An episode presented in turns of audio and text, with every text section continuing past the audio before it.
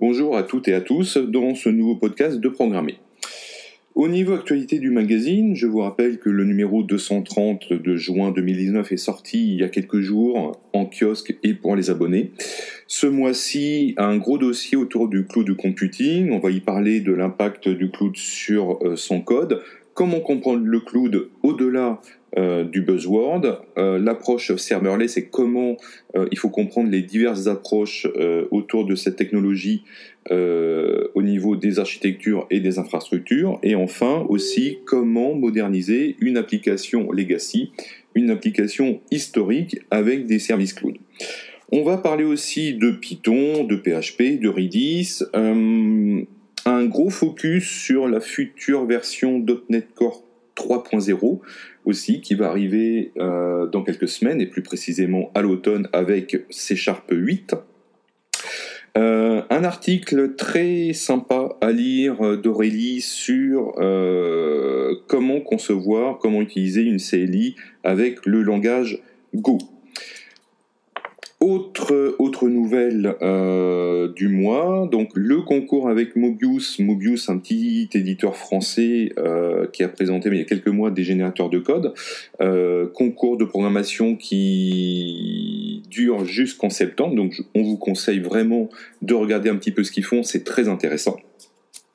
Autre concours aussi, un concours autour d'Amazon Alexa sur comment développer des skills. Voilà, donc ça c'est pour la partie programmée numéro 230.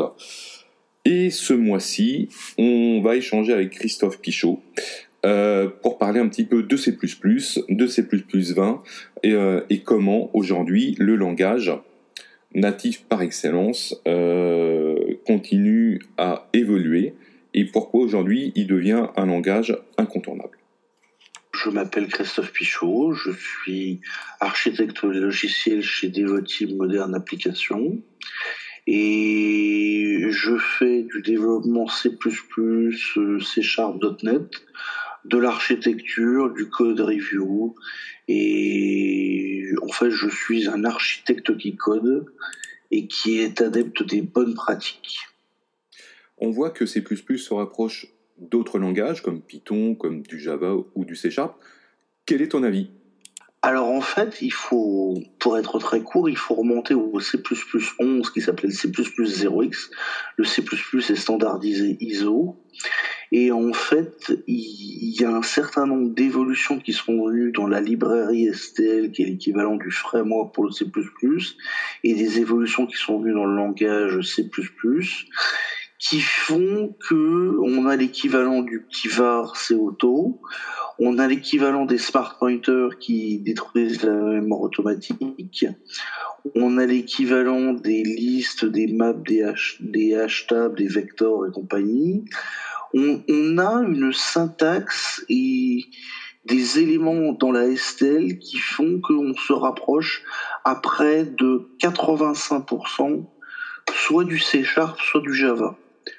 Sachant que ce qu'il faut savoir, c'est que Java et C Sharp étant des dérivés de C++, il y a certains petits mots-clés qui sont différents, mais on est vraiment dans le détail du mot-clé. Et pour donner un exemple, pour migrer un code C++ qui faisait à peu près 10 000 lignes de code, je l'ai migré en C Sharp en même pas une semaine à peu près. Les seules différences que j'avais, c'était de changer la plomberie entre certaines API Windows et d'utiliser le framework.NET. Mais c'est quelque chose qui est assez méconnu, mais on se retrouve avec euh, un code qui peut compiler soit sur une plateforme, soit sur une autre.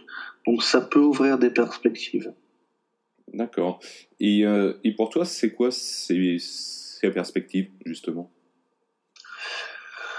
Par exemple, euh, si on a des, des, des, librairies de calcul ou des structures de données qui nécessitent un traitement, par exemple, qu'on va appeler un traitement link, on parcourt des éléments en mémoire, on demande des critères de sélection, on demande des sélections pour faire des, opérations pas à pas sur un, range, sur une, euh, une sélection. éventuellement, il, vaut mieux faire tourner ça en C++ avec les structures de données en mémoire plutôt que d'utiliser le C Sharp Link parce que la structure du link est élégante à écrire, mais elle est assez coûteuse.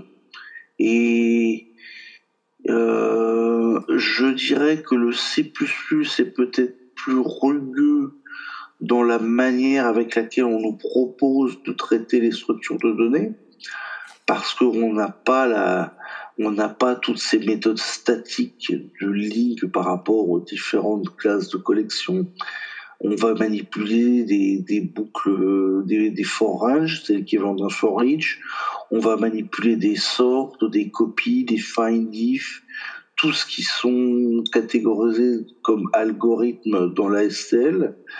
Euh, mais on va retrouver les, les grandes phases de transformation algorithmique qu'il y a dans le link sauf qu'on sera beaucoup plus rapide. Et euh, on peut avoir, j'ai déjà eu des, des, exemples de projets clients où ce qui se faisait en traitement sous forme de 30 secondes ne prenait qu'une seule seconde en C++ parce qu'on se mettait en release en code slash O2 optimisé et que l'assembleur généré était de l'assembleur euh, vectorisé dans les pipelines pour les compilateurs Intel, pour les processeurs Intel, pardon. Et, euh, c'est brutal, c'est très violent, et il fait en release euh, code optimisé, ça, ça explose toutes les performances, c'est génial. Mmh, d'accord. Euh, est-ce que, en fait, est-ce qu'il existe des, des fonctions, des commandes euh, qui arrivent dans C++, mais qui viennent d'autres langages, euh, du type Swift ou Kotlin, euh, voire du Python ou du JavaScript? Alors ça, en fait, c'est depuis que le nouveau C++ 14 et 17 ont été finalisés, on se retrouve avec un afflux de, de, papier pour, euh, pour la standardisation. Et en effet, on se retrouve à beaucoup, avec beaucoup de demandes d'évolution, que ce soit dans la librairie ou dans le langage, pour avoir des fonctionnalités qu'on le retrouve par exemple dans les langages fonctionnels. Euh, on se retrouve à voir des, des, des tout ce qu'il y avait dans les langages autour de C++ ont été pillés avec le C++ 14 et 17 et on a pioché dans le meilleur de tous les langages. Par exemple, dans C++ avant, nous n'avions pas les lambda. Mmh. Nous avions euh, l'équivalent d'une fonction bind qui mappait un pointeur de fonction avec ses arguments et ça faisait l'appel en magic. En fait, c'est une espèce de macro, enfin, c'était un truc pas très propre, quoi. Maintenant, on a le for each. On met le begin et le end pour symboliser le range sur lequel on veut traiter. Et ensuite, on fait la lambda directement, euh, directement en troisième argument du for each. Et, euh, on, a la lambda comme en C Sharp, comme en Java. Et c'est très élégant. On a le flag de capture qui permet de passer en paramètres des variables locales ou globales pour le scope de cette fonction anonyme. Mhm. Euh, donc par exemple, le lambda, la, la, fonction lambda, je veux dire, c'est le plus gros apport qu'on a eu avec le C++11. Et ensuite, on a eu certains petits mots-clés pour euh, pour la gestion des constantes qui pouvaient être calculées. C'est-à-dire qu'on on, on, remplace un certain nombre de choses qui étaient faites avec le préprocesseur sous forme de macro par soit des petits mots-clés dans le langage, soit des tournures dans la librairie STL. Mais si on regarde C++ 17 et C++ 20, on a beaucoup de nouveaux petits mots-clés et de nouvelles fonctionnalités qui viennent de tous les langages que C++ n'adressait pas. Et on se retrouve avec pléthore de fonctionnalités qui peuvent paraître insignifiantes vu du monde C++, mais à chaque fois c'est quelque chose qui existait dans un autre langage, en Python, en Perl, euh, en, Camel, en Lisp. On, se retrouve avec un pot pourri de fonctionnalités qui sont très euh, sexy dans d'autres langages, mais que nous n'avions pas en C++. Et donc, pour faire venir d'autres développeurs sur C++, parce qu'au niveau performance, il n'y a pas mieux, eh bien, on, se retrouve avec un couteau suisse qui a de plus en plus bah, de fonctionnalités. Le couteau est de plus en plus large et de plus en plus épais. D'accord. Et, euh, et, pour toi, euh, c'est une bonne chose, c'est mitigé ou c'est une mauvaise chose? Alors, je, pense que c'est une bonne chose d'ouvrir le langage, d'ouvrir la librairie, parce que le, monde, il est pluriel. Euh, il n'y a pas que des gens qui font des jeux vidéo. Il n'y a pas que des gens qui font des gros logiciels desktop. Il n'y a pas que des gens qui font des middleware ou, de la, du TCP/IP de bas niveau. Euh, le, langage doit permettre de coder tout. Donc ça, il le faisait puisqu'on a une base de C. Euh, on a le C with classes qui est à l'origine du C++. On, génère toujours du C et de l'assembleur mixé. Euh, donc pour moi, c'est bien que ce que l'on retrouve dans les langages fonctionnels, qu'on puisse avoir pour, te faire une analogie, c'est bien qu'on sorte de euh, ma valeur égale, euh, je te mets à l'adresse mémoire telle, zone de data. C'est bien qu'on prenne de la hauteur par rapport à ça. Euh, par exemple, on a eu le null pointer. Un pointeur nul, avant, ça valait 0, c'était la constante nulle en majuscule. Maintenant, on a un mot-clé qui veut dire null pointer pour te donner un, équivalent, quand Microsoft dans la suite Office a dit on va remplacer tous les zéros, les trous, les falses qui valent 1 ou 0 en constante euh, par null pointer et on va mettre des pointeurs propres partout, ils ont recompilé Office, ça marche plus. Hmm. Tu vois, pour te dire qu'en C++, on avait pris des mauvaises habitudes parce que null pointer ça voulait dire zéro, donc on faisait euh, if machin égale zéro, if false de machin, euh, et que le jour où on te met une construction propre dans le langage, ben tu t'aperçois que tu as pris des mauvaises habitudes. Parce que tu as comparé un pointeur de fonction avec un int, avec un dword, avec un long, alors que normalement ça marche pas. Quoi. Tu, le pointeur de fonction, c'est il vaut nul ptr ou il vaut quelque chose. Donc tu te retrouves à avoir des, opérations que tu peux faire que dans les langages fonctionnels. Tu te retrouves à avoir des threads qu'on encapsule sous forme de, de tasks, sous forme de futur, sous forme de je te lance un traitement qui doit obligatoirement me retourner une valeur. C'est-à-dire que c'est pas la classe thread qui lance un pointeur de fonction qui exécute un bout de code et qui peut planter. Non, on part du, principe que la task ou la future vont forcément nous retourner quelque chose de prédictif.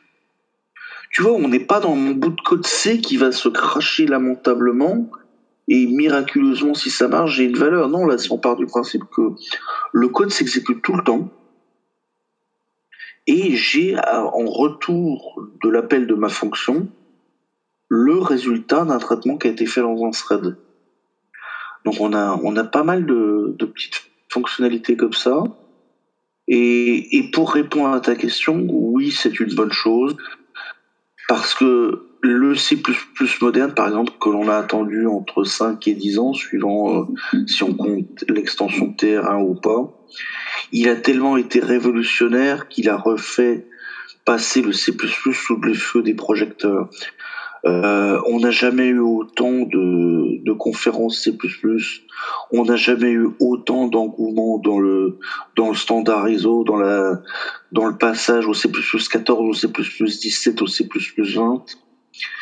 Et puis c'est bien parce que si tu veux, on a des langages. Par exemple, tu prends un langage qu'elle vend en pot comme Rust. Ces langages-là, et ça on le verra lors d'un prochain article pour programmer, ont une base de compilation LLVM. C'est-à-dire que tu vois la révolution qu'il y a eu avec Lang, avec LLVM, de se dire que tous les langages sont égaux, mais on va, vont avoir le back-end du C++. Euh, c'est très bien parce que tous les langages peuvent discuter avec des modules compilés par C++, par exemple, avec une base LLVM. Donc tu fais tout en C++, mais si à un moment donné, ton bout de code, tu veux le faire en Rust, si le langage ne te convient pas forcément, tu le fais dans ton langage, mais le code source qui sera généré, pas le bytecode, mais le code intermédiaire qui va être généré, sera compatible avec ton code C++. Donc vous pourrez l'appeler sans avoir à faire une traversée de couches, enfin tu vois ce qu'on appelle les dunking layers qui font que on fait le marshalling des arguments et tout, c'est très coûteux ces choses-là. D'accord. Et euh, au niveau perf, t'as pas d'impact ou c'est infime? Est-ce qu'une nouvelle fonctionnalité peut dégrader les performances? La réponse est non. Si la fonctionnalité provoque une dégradation des performances, la, fonctionnalité sera rejetée par le comité ISO. Parce que euh, nous ne faisons aucun sacrifice sur les performances. C'est vraiment le... Les performances, c'est l'ADN du C++. Donc, si un mot-clé provoque une dégradation des performances, euh, ce ne sera jamais accepté. Donc la réponse est non. Les nouvelles fonctionnalités ne provoquent pas de dégradation des performances. Ok. Euh, Elles vont provoquer, par exemple, des warnings à la compilation, mais en aucun cas des dégradations. Merci à toi. Salut François